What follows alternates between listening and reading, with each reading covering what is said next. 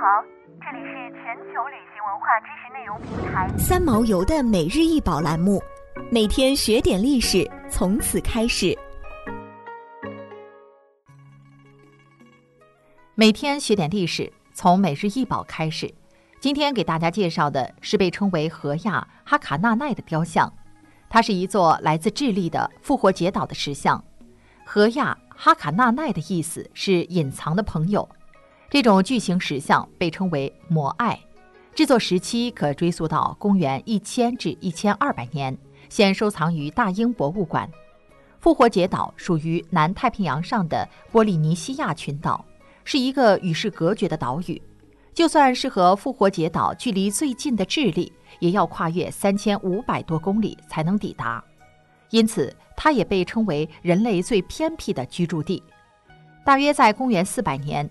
复活岛开始有人类居住，不到几百年，岛上的人口就增长到了上千。在当时的波利尼西亚诸岛盛行祖先崇拜，岛上居民认为自己是诸神的后裔，于是开始建造石像来纪念被神格化的祖先。摩艾石像就是在那时开始建造的。荷亚哈卡纳奈这类的摩艾石像，大多数被放置在奥伦戈神庙的一个特别搭建的平台上，背对大海。凝望着陆地和岛上的居民，大约在公元一千五百年，建造摩艾石像的活动达到顶峰。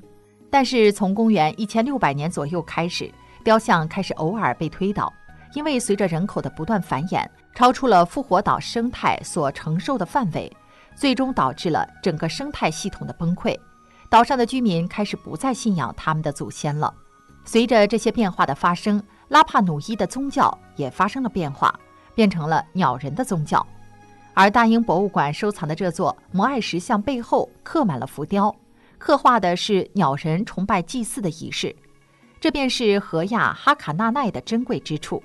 这件石像本身是复活节岛繁荣的象征，但它背后的浮雕又是这个岛衰败的标志。这尊石像的眼窝最初是用红色的石头和珊瑚镶嵌的，雕塑被漆成红色和白色的图案。这些图案在1869年被运送到船上运往欧洲时被冲掉了。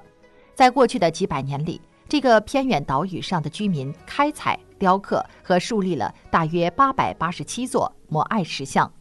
今天，摩艾被描述为活着的面孔。想要鉴赏国宝高清大图，欢迎下载三毛游 App，更多宝贝等着您。